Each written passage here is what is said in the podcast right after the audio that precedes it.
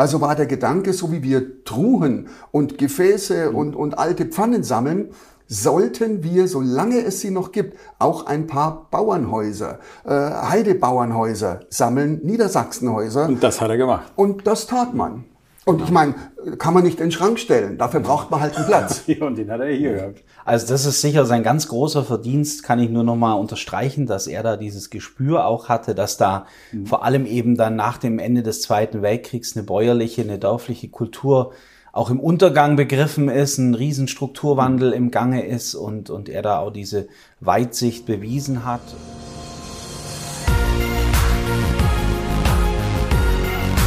B und P Business Talk.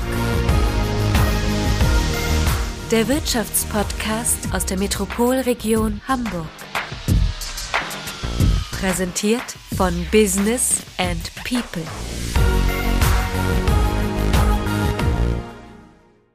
Ja, hallo, mein Name ist Tobias Pusch. Mit meiner Firma Wortlieferant produziere ich diesen Podcast. Und immer wenn Sie diesen Drohnenflug im Hintergrund sehen, dann wissen Sie, wir sind wieder auf dem Kiekeberg. Denn das hier ist jetzt mal wieder unsere Miniserie Wir sind Kiekeberg anlässlich des 70-jährigen Bestehens des Museums. Die machen wir zusammen mit dem Förderverein. Das hier ist die achte und letzte Folge. Ich schalte mich mal kurz aus dem Bild raus, dann sehen Sie das hier auch alles ein bisschen besser. Diese Folge kann man also auch nicht nur hören, das ist ein Videopodcast, man kann sie auch sehen. Den Link auf YouTube, den finden Sie in den Show Notes. Ja, worum geht's heute? Wie in der ersten Folge ist auch wieder Museumsdirektor Stefan Zimmermann zu Gast. Und diesmal hat er sich einen Kollegen eingeladen, und zwar den Rainer Maria Weiß. Das ist der Direktor des Archäologischen Museums in Hamburg-Harburg. Gemeinsam mit Host Wolfgang Becker sprechen sie dann über die Anfänge des Museums, also des Kickeberg-Museums, über die Weitsicht, die der Gründer Willi Wegewitz damals hatte aber es geht auch um die gemeinsamen Wurzeln dieser beiden Häuser, samt dem Zeitpunkt, an dem die Geschichten dann für manchen etwas zu gewaltsam getrennt wurden. Und das wiederum führte dann teilweise zu absurden Szenen, wie die beiden heute schmunzelnd berichten. Ich kannte die Geschichte nicht, Wolfgang Becker auch nicht. Sehr amüsant. Ähm, da geht es unter anderem, glaube ich, um gekränkte Eitelkeiten. Wie dem auch sei, heute ist das längst vergessen. Die Zusammenarbeit zwischen den Häusern läuft sehr gut und in ein paar Jahren, da soll auch ein riesiges gemeinsames Projekt gestemmt werden, für das die Vorbereitungen jetzt schon laufen. Welches das ist, erfahren Sie in dieser Episode des Business Talk. Viel Spaß beim Zuhören und beim Zuschauen. In unserer Serie 70 Jahre Kickeberg mit dem Titel Wir sind Kickeberg habe ich heute drei Direktoren zu Gast. Das ist unser Finale. Ich freue mich besonders natürlich über den Hausherrn Stefan Zimmermann und über unseren Gast aus Harburg, Professor Dr. Rainer Maria Weiß. Hallo. Direktor des Archäologischen Museums Hamburg, aber auch jemand, der eine Verbindung hat zu diesem Haus hier. Und als dritten im Bunde haben wir hier noch Willi Wegewitz, auch Professor. Willi Wegewitz ist der Begründer des Kiekebergs, des Freilichtsmuseums sozusagen, war langjähriger Direktor des Helmsmuseums in Harburg, wie es damals noch hieß. Und jetzt haben wir hier also drei Direktoren auf einen Schlag. Mehr geht nicht. Und äh, zwei dürfen reden, einer nicht. Gut, ich fange mal an. Herr Zimmermann, der Wegewitz, spielt ja heute noch eine Rolle? Ja, das spielt eine große Rolle im Museum. Er ist ja der Gründungsdirektor. Er hatte, er hatte die Idee für das Freilichtmuseum hier. Er hat unter seiner Ägide ist das Museum angelegt worden. Also alles, was wir jetzt so entwickelt haben in diesen 70 Jahren, fußt letztlich auf, auf seiner Basis, auf seiner Idee. Hm. Rainer, wie, wie ist das aus Sicht des Museums heute, des Harburger Museums oder Hamburger Museums heute? Wegewitz, wie ist da so die Rolle? Ist das einer der, der Stammväter sozusagen? Ne? Ist ja ganz klar, weil Wegewitz der erste auch hauptamtliche Archäologe gewesen ist. Das Museum ist ja inzwischen das Archäologische Museum mhm. Hamburg und mit Wegewitz, der 1930 Direktor wurde und bis 66, also 36 Jahre lang als Direktor gewirkt hat, ist das Museum zu einer archäologischen Institution gewachsen, während es vorher ein Heimatmuseum im allerbesten Wortsinne hm, gewesen ist. Das war die alte Helms-Geschichte, ne? Das ist hm. auch die gemeinsame Verbindung eben das Heimatmuseum. Und inzwischen sind wir eben das hm. Archäologische Museum. Das heißt, auch für uns ist Willi Wegewitz gewissermaßen der Gründungsvater wegen dieser archäologischen Ausrichtung. Da muss ich natürlich gleich mal fragen, wenn der Archäologe war, wieso hat der alte Bauernhäuser aufgebaut? Kann das jemand beantworten? Ja, das liegt tatsächlich an der Sammlung des Museums. Das heißt, es hat sich ja als Heimatmuseum verstanden. Es wurde alles aus der Heimat Niederelbe-Raum gesammelt. Und alles gesammelt heißt, wir haben Meteoritenbruchstücke, wir haben Versteinerungen, wir haben dann Faustkeile als ältestes menschliches ja. Objekt. Aber natürlich ging es auch um die Volkskunde, also um Bauerntruhen, um landwirtschaftliches Gerät und, und ne? ähnliches. So ist es. ja. Und ganz kurz nach dem Krieg, die ersten Gedanken mhm. fußten ja so 1948, als unser Haus ausgebombt war. Mhm. Und einerseits die Zerstörung und der Niedergang äh, zu beobachten war, andererseits Wegewitz und äh, seine Kollegen schon gespürt haben, es wird das Land durch eine unfassbare Dynamik erfasst, Autobahnen geplant, der Wiederaufbau, die autogerechte Stadt, sprich äh, das gute, alte, heimatliche droht zerstört zu werden. Also war der Gedanke, so wie wir Truhen und Gefäße mhm. und, und alte Pfannen sammeln, sollten wir, solange es sie noch gibt, auch ein paar Bauernhäuser, äh, Heidebauernhäuser sammeln, Niedersachsenhäuser. Und das hat er gemacht. Und das tat man. Und ich meine, kann man nicht in den Schrank stellen. Dafür braucht man halt einen Platz. und den hat er hier gehabt. Also das ist sicher sein ganz großer Verdienst, kann ich nur noch mal unterstreichen, dass er da dieses Gespür auch hatte, dass da mhm. vor allem eben dann nach dem Ende des Zweiten Weltkriegs eine bäuerliche, eine dörfliche Kultur auch im Untergang begriffen ist, ein Riesenstrukturwandel im Gange ist und, und er da auch diese Weitsicht bewiesen hat. Und äh, ich finde, man, es lohnt sich auch immer einen Blick auf das Gründungsjahr zu werfen, 1953. Da war der Zweite Weltkrieg gerade mal äh, mhm. acht Jahre sozusagen vorbei. Meines Wissens nach ist es die erste Freilichtmuseumsgründung auf bundesdeutschem Boden dann nach dem Zweiten Weltkrieg. Dann mhm. schließt sich so bis in die 60er rein die regelrechte Gründungswelle von Nord nach Süddeutschland an. Aber der Kiekeberg war da eben schon wirklich ähm, ganz vorn mit dabei. Ja, interessanterweise hat er ja etwas aufgenommen, was man ja als jüngere Geschichte bezeichnen muss. Die ein Bauernhaus ist eben nicht tausende von Jahren alt, sondern 200. eben ein paar hundert. Ne? Mhm. Genau, das hat er erhalten. Das Kiekeberg-Museum heute ist ja auf dieser Linie geblieben, Königsberger Straße, Stichwort, geht in die noch jüngere Geschichte, ja. während sich das Archäologische Museum Hamburg, kommt aus dem Helms-Museum, nun voll auf die Archäologie äh, konzentriert. Ähm, jetzt frage ich mal beide Seiten. Ähm, wurde eigentlich mal bedauert, dass das getrennt wurde oder war das eigentlich ein Vorteil? Also ich weiß, dass es bei uns im Hause zum Zeitpunkt der Trennung schwerst bedauert wurde. Mhm.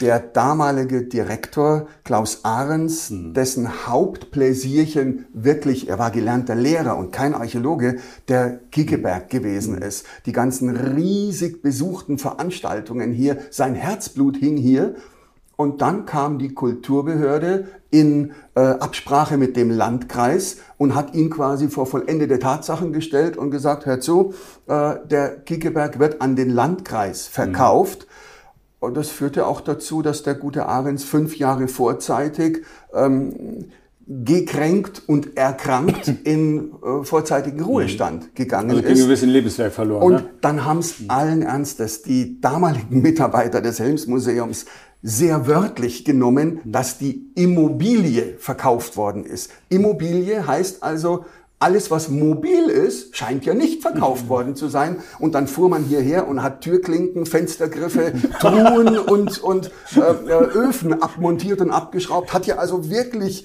Besen rein gemacht und nur noch die Häuser stehen lassen. Das ist vielleicht so ein kleiner Hinweis, dass man nicht ganz glücklich war. Ich muss lachen, die Geschichte ähm, kannte ich gar nicht, aber die ist ja Ich kenne die Geschichte deshalb sehr gut, weil die ganzen Kisten die ganzen Türklinken liegen seit den 80er Jahren original nicht berührt, sich bei uns stapeln und schon an den Vorgänger von Herrn Zimmermann diverse äh, Übergabeversuche deshalb gescheitert sind, weil der arme Kiekeberg all diese Dinge längst ersetzt nachgekauft hat. und ja. ersetzt hat, die ja. wir im Original abmontiert rumliegen Ich wollte gerade sagen, das ist das Stichwort. Man nach Hamburg zu fahren, um mal auszuräumen. Ja. Wir haben schon scherzeshalber mal vom Gefangenenaustausch gesprochen, den man noch vornehmen könnte. Wir haben natürlich jetzt nicht so viel, was noch in Richtung äh, archäologisches Museum fließen könnte, aber ähm, das ist natürlich echt ein Stück Museumsgeschichte, das ja. total ähm, spannend ist, auch so rückblickend also nochmal. Schönen Dank für die Geschichte. Das ist ein ganz feiner Rückblick in, in die letzten 70 Jahre oder noch drüber hinaus, ja, auch ja. natürlich dann.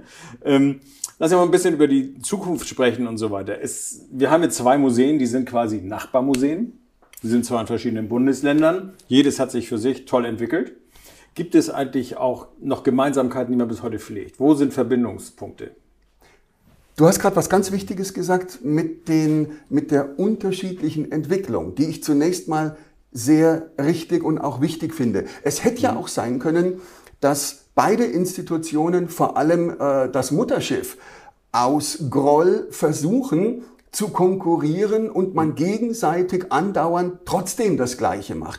Ich bin sehr, sehr glücklich heute, dass es so eine ganz mhm. klare Profilaufteilung gibt. Mhm. Wir nicht dilettieren in Volkskunde, der Kiekeberg nicht dilettiert in Archäologie oder ähnlichen Dingen, sondern zwei völlig getrennte Institutionen mhm. ihr klares Profil entwickelt haben. Das ist eigentlich die Meisterleistung, dass das möglich war, trotz dieser ähm, Trennungsgeschichte. Also das ist schon mal äh, das Positive, dass man getrennt ist. Aber natürlich gibt es Berührungspunkte, die wir kennen, die wir haben und die wir nutzen wollen. Mhm.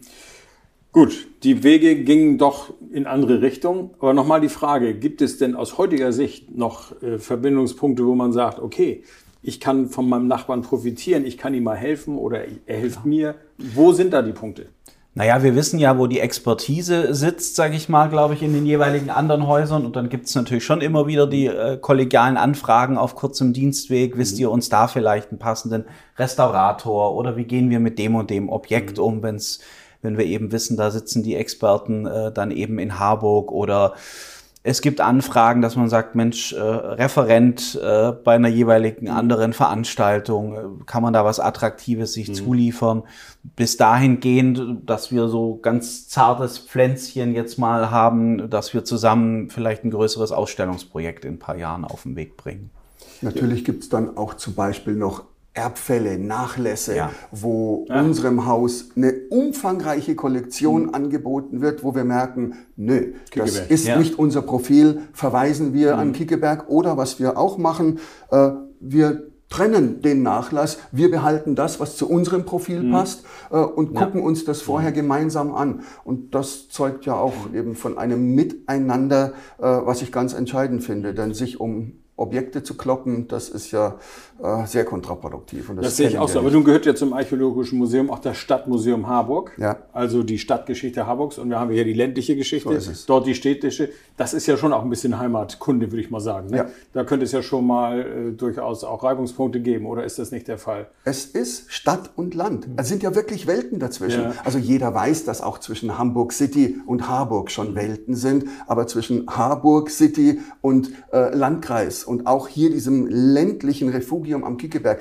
ist nochmal ein Riesenunterschied. Ja. Und die Stadtgeschichte Harburgs ist etwas komplett anderes. Dort hat man ähm, edel gedrechselte Gründerzeitmöbel in den Haushalten gehabt Aha. um die Jahrhundertwende und hier hatte man eben Bauernmöbel. Also das, da gibt's keine Schnittmenge, wo wir uns Aha. streiten müssten. Also es ist tatsächlich so scharf auch abzulesen ja. in den Sammlungen. Die ne? Profile sind klar und dadurch kommen wir uns da im Tagesgeschäft und auch mhm. in der strategischen Ausrichtung nicht ins Gehege. Nun habe ich eben ein schönes Stichwort gehört. Man überlegt vielleicht in einigen Jahren eine gemeinsame Ausstellung zu machen. Was wäre das für ein Anlass? Da gibt es einen ziemlich spannenden Anlass, eine halbtausend Jahresfeier, nämlich 500 Jahre Harburger Vogelschießen Schützengilde von 1528, wird also in fünf Jahren 500 Jahre alt. Äh, und das Schützenwesen ist für Niedersachsen absolut wichtig und ein ganz mhm. wesentlicher Bestandteil äh, des, des gesellschaftlichen Lebens und der Traditionen, ja, und für die Harburger Stadtgeschichte, Herzog Otto, Gründung, mhm. äh, Ausbau des Schlosses und die Gilde, das mhm. ist eine ganz große Nummer und die werden wir deshalb gemeinsam ganz groß zelebrieren mit der mhm. Gilde zusammen. Und was kann der Kickeberg da beisteuern, das Kickeberg Museum? Naja, es ist wieder dieser Punkt. Also die Kollegen können wunderbar den städtischen Fokus, mhm. die Gilde, die da angesiedelt ist, äh, drauflegen und wir können eben zeigen, wie ist das Schützenwesen hier in der Alltagskultur, in der Volkskultur auf dem Land einfach eher verwurzelt gewesen. Mhm. Was gibt's da auch für Wandlungsprozesse? Also uns mhm. ist ja immer auch ganz wichtig, sozusagen aus der Auseinandersetzung mit der Historie den Blick ins Hier und Jetzt zu werfen. Und mhm da lässt sich am Schützenwesen ganz viel, äh, sage ich mal, ablesen. Wie verändert sich Vereinswesen auch auf den Dörfern?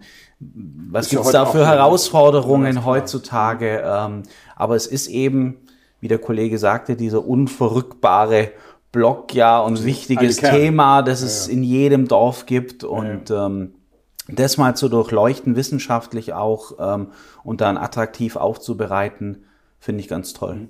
Wo würde denn so eine gemeinsame Ausstellung stattfinden? Naja, wir haben zwei Museen und wir wollen beide Besucher haben. Also Teil 1 hier, ja. Teil 2 da, ein gemeinsames Kombiticket, ja. wo man auch nicht ähm, ja, das Gleiche einmal dort, sondern einmal hier ja. hat, sondern die Ausstellung ganz klar zu verstehen sein mhm. wird als Geschichte 1 im Museum A, Geschichte 2 im Museum B und man hat die Geschichte nur verstanden, wenn man mhm. beides gesehen hat mehr geht doch gar nicht. Und ich sehe schon äh, den Schützenmarsch und die großen Umzüge zwischen mit, unseren mit Häusern. Fahne, genau. Und hier ist aber nicht hoch. Zwar äh, nehme ich an, das hat ja, also die Gilde wird's krachen lassen, ja. da kann wahrscheinlich ein Zug zwischen unseren Museen komplett sein. Lückenlos. Weil die, weil die aus Deutschland doch einige befreundete. So, so eine äh, Völkerwanderung. Ja, mhm. ja. Jetzt haben wir natürlich nicht noch was Besonderes hier. Ich weiß gar nicht, wo, wo kommt der Willi Wegewitz? Wo kam der eigentlich her? Ist das bekannt? War das ein Harburger oder? Hamburger oder? Äh, er ist Hinterstade geboren, genau. äh, in einem Dorf Hinterstade, fühlt sich also dort auch sehr beheimatet. Mhm. Da kommt auch sein durchaus rollendes R und sein wirklich amüsanter Dialekt her. Ich habe ihn ja mal persönlich sogar kennenlernen mhm. dürfen. Mhm. Noch als Student der Aha. Archäologie habe ich oh, ja. den alten Wegewitz kennengelernt, damals nicht ahnend, dass ich jemals sein Nachfolger werden würde. äh, also er war der speziellen Heimat, wo sein Vater ja, ja auch äh, Lehrer gewesen ist, sehr verbunden, ja. aber ist dann natürlich nach Harburg Ende der 20er Jahre gekommen mhm. und seither hier nicht mehr. Äh, und da hast du ihn dann getroffen, ne, in den 20er äh, In den späten 20er Jahren. Bin ja auch schon lang da. Ja, eben, eben, eben. Spaß beiseite. Ich wollte natürlich darauf anspielen, dass wir hier auch noch eine persönliche Verbindung haben ja. zwischen unseren beiden Direktoren, die hier noch was sagen dürfen und können heute. Wir sind beide aus Bayern. Wird man ja. da, ist man da so ein bisschen seelenverwandt oder in Bayern geht es auch viel durcheinander, ne?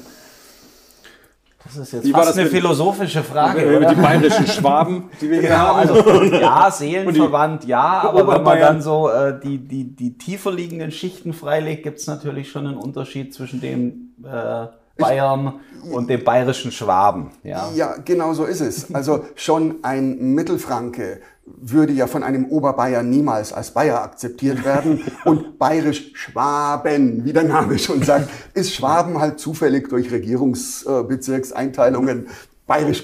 Also das, das ich kommentiere das jetzt mal. Das ist, ist so wie, wie, wie Moorburg und Harburg, ne? Also ja. wo man ja. seit 800 Jahren eine Fehde pflegt. Wir sind Süddeutsche und das genau. ist dann schon eine Mentalitätsfrage ja. und das süddeutsche Gemüt. Äh, ich nehme an, die Süßwaren werden auch nicht verschmäht werden, die einfach im Süden anders und verlockender mhm. sind. Die Backwaren sind anders ah. und verlockender. Die Breze schmeckt ich bei uns. Hier sagen. muss man sie essen. Also das ist der Unterschied. Immer, immer auf der Suche nach einer guten Breze. das ist genau so läuft das hier. Gut, also das wollte ich auf jeden Fall nochmal betont wissen. Ich sage mal schönen Dank für dieses Gespräch. Wir haben wirklich tolle Sachen erfahren. Und äh, dann gucken wir mal auf die nächsten 70 Jahre. Sehe ich das richtig? Auf jeden Fall, mindestens. Okay, mindestens. ich sage schönen Dank. Danke Sehr gern, danke, danke auch.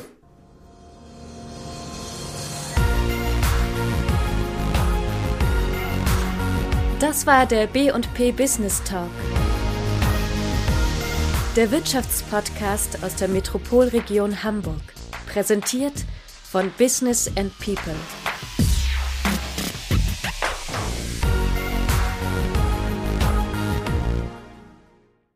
Dieser Podcast wurde produziert von Wortlieferant.de